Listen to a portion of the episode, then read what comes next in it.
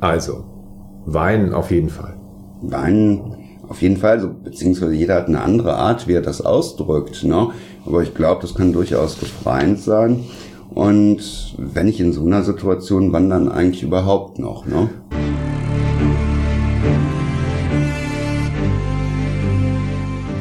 Hallo zu Talk About Tod. Wir freuen uns, dass du lebst und uns zuhörst. Mein Name ist Klaus Reichert. Und ich bin David Roth. Und wir reden heute über die Frage, ob man auf Beerdigungen weinen darf. Das darf man, gehe ich mal davon aus. Aber ich frage mal David, der von Beruf Bestatter ist, hast du bei einer Beerdigung schon mal geweint? Oh ja.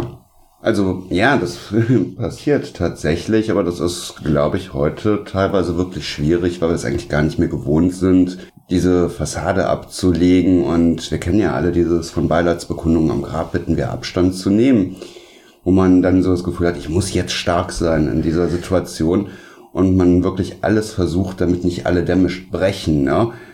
Dass es nicht emotional ist, wo man dann sagt, nee, die Lieder können wir nicht spielen, dann zerfließen wir oder ähnliches wo man versucht halt, das Ganze irgendwie mit Anstand über die Bühne zu bringen. Ne? Also ich meine jetzt gar nicht mal Beerdigungen, wo du in der involviert warst, weil jemand gestorben ist, den du kanntest oder dein Nein, auch durch gestorben? die Situation, also weil ich die sehr gut nachvollziehen konnte oder ja. weil es halt sehr nah und berührend wurde, wenn Menschen darüber erzählt haben, wen sie da verloren haben und warum sie den lieb hatten. Das heißt, du hast schon geweint bei Beerdigungen, wo du eigentlich im Grunde die Beerdigung organisiert hast und den Toten gar nicht kanntest.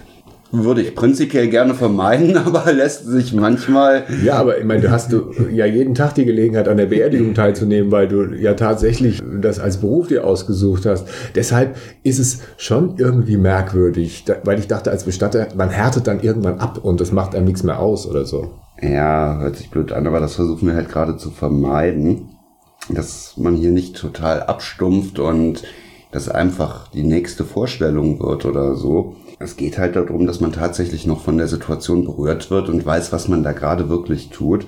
Und ich glaube, das ist für alle beteiligten Seiten einfach ganz wichtig, damit man, ja, wie gesagt, nicht einfach der Nächste ist. Ne?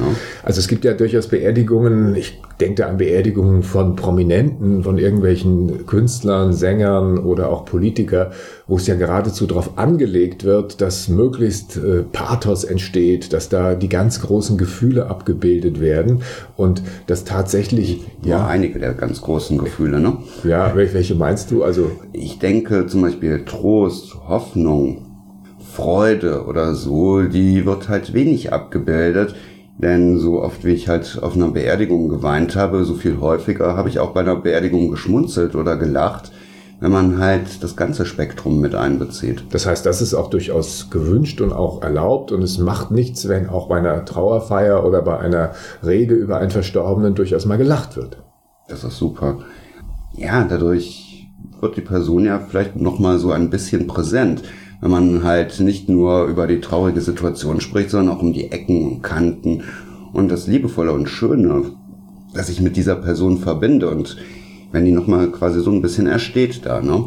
Also bei Promis ist es so, da sprach ich gerade drüber, das ist ja eine perfekte Inszenierung. Wahrscheinlich auch bei irgendwelchen Showstars, so wie sie auf der Bühne inszeniert worden sind, so wird auch die Trauerfeier inszeniert, möglichst die Leute ja irgendwie anzuspringen mit irgendwie diesen, diesen Gefühlen, die man halt auch äh, im Kino erlebt oder äh, die man, wenn man irgendwie ein, ein, ein Lied bei einem Konzert hört, was für einen irgendwie wichtig ist.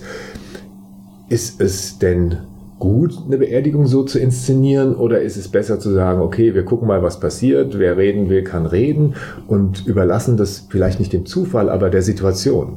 Das ist natürlich immer spannend. Also so Situationen habe ich schon öfters erlebt, wo gerade die Familie mit großer Zuversicht darauf hoffte, dass die Freunde schon was sagen. Ne? Und da stirbt man als Bestatter ja tausend Tode, weil man nicht weiß, was da geschieht, ob da nicht eine peinliche Stille entsteht das weiß man vorher nicht, aber das ging bisher eigentlich immer ganz gut.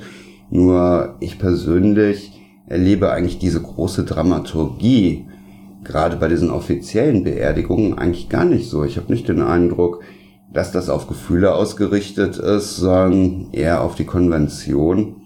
Konvention meint, äh, wir haben so eine Klischeevorstellung. Ne? Es wird ein trauriges Lied gespielt, dann kommt der Pfarrer oder der Trauerredner, erzählt ein bisschen was aus dem Leben und äh, dann, dann gibt es eine Liturgie. Eine Liturgie und ja, das, was vorgesehen ist bei den Katholen oder den Evangelien oder wenn keine Konfession, gibt es auch so eine Art von, erst wird über den Verstorbenen geredet und dann gibt es so ein bisschen allgemeinen Seelenbalsam, irgendwie irgendwelche warmen Worte, die, die austauschbar sind.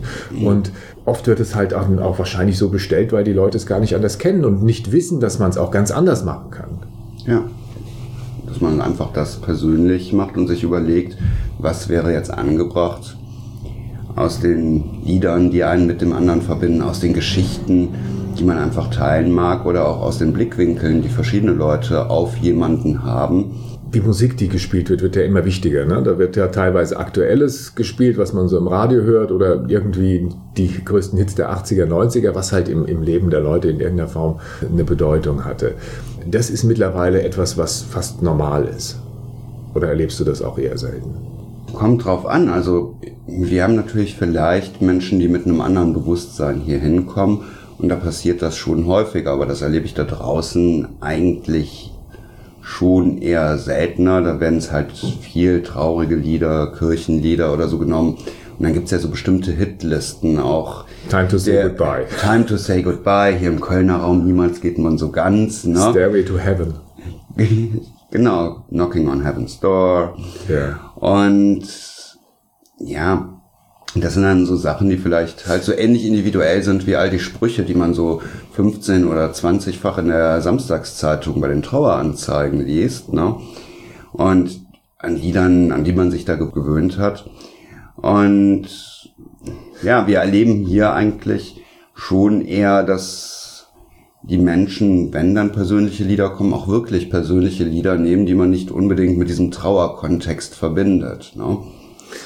Du hast gesagt, du hast selber schon geweint bei Beerdigungen, bei Menschen, die du nicht kanntest. Du hast auch so ein bisschen aufblitzen lassen, woran das lag, wenn Freunde oder Verwandte da wirklich sehr persönlich über den Verstorbenen geredet haben.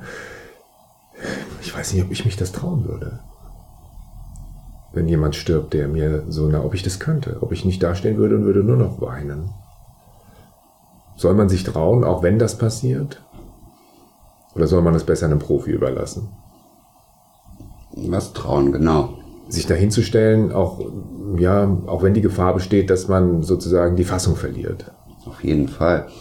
Also, das muss ja nicht perfekt sein. Man muss sich erstmal von diesem verdammten Perfekten vielleicht losmachen, dass das alles halt ganz nüchtern, ordentlich vorgetragen ist.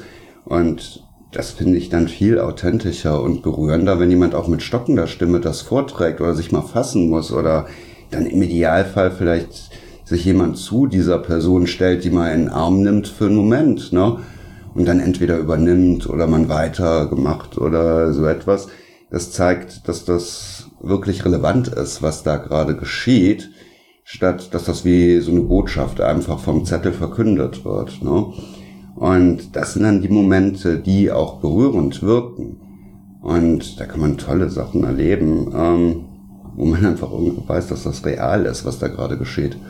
Also nicht irgendwas vorgespielt oder nicht irgendwie das delegiert an jemanden, der das äh, berufsmäßig macht, was nicht schlimm ist. Also man kann das so machen. Wir wollen ja, jetzt nicht man gegen muss ja auch kein großer Redner dann, sag ich mal, in diesem Moment sein, ne? sondern dass man wirklich merkt, dass es ernst und das sind persönliche Worte und das muss ja auch nicht total elaboriert, eloquent und liebevoll dann in diesem Moment sein, sondern es kann einfach in den Worten, wie die Person, die das da spricht, ist, sein. Ne? Und da reichen dann auch manchmal vielleicht einfach ein paar Worte. Ne? Hilft das, wenn man sich äh, dem stellt und dann ähm, ja auch da, da durchgeht? Das klingt jetzt irgendwie alles so dramatisch, aber wenn man dann tatsächlich sich traut und, und auch vielleicht die Fassung verliert, muss einem das danach peinlich sein oder glaubst du eher, dass es irgendwie so ein Gefühl erzeugt, zum Glück habe ich das gemacht? Glaube, das ist eher so ein Gefühl, zum Glück habe ich das gemacht und dass man eigentlich sieht, wie stark und handlungsfähig man trotz dieser Situation ist. Und ich glaube, das ist ganz viel Kraft, die man schöpfen kann und wo man, glaube ich, auch danach ja irgendwo sehr viel Zuspruch erlebt. Ne? Also auch die Menschen, die dann diese Rede hören, zeigen in der Regel dann ja auch in unterschiedlichster Weise Sympathie, ne? Und ja, dann erlebe ich auch, das ist ja manchmal, braucht man so einen ganzen Moment, bis man sich dann auch in diesem Kirchenraum wohlfühlt, bis die Leute vielleicht anfangen, dann auch zu klatschen, ne? Oder anerkennen zu nicken oder man auch sieht, wie die angerührt sind. Also ich glaube, da brechen einfach dann auch wirklich viele Dämme und das bewegt was. Also klatschen, man kann die Leute ruhig auch auffordern zu sagen, okay, er war vielleicht ein Mensch, der gerne irgendwie auf der Bühne stand oder er, er war ein Mensch, der ja viel für uns gemacht hat. Jetzt nochmal ein donnernder Applaus. Ich glaube, dass Menschen einfach in so einer Situation ganz gut spüren, was geht oder was nicht geht sobald sich halt einer traut und aus der Deckung sich wagt. Ne? Also, weinen auf jeden Fall. Weinen auf jeden Fall, so, beziehungsweise jeder hat eine andere Art, wie er das ausdrückt. Ne? Aber ich glaube, das kann durchaus befreiend sein. Und wenn ich in so einer Situation wandern eigentlich überhaupt noch. Ne? Und lachen auch. Lachen auch. In etwa zwei Wochen gibt's die nächste Folge von Talk About Tod. Wenn dir diese Folge gefallen hat, lass gerne ein paar Likes da und abonnier uns. Wenn du Fragen hast, dann schick sie uns über die Facebook-Seite des Bestattungshauses Pützroth oder über info@pützroth.de. Weitere Informationen findest du unter www.pützroth.de. Das war's für jetzt. Schön am Leben bleiben und bis bald.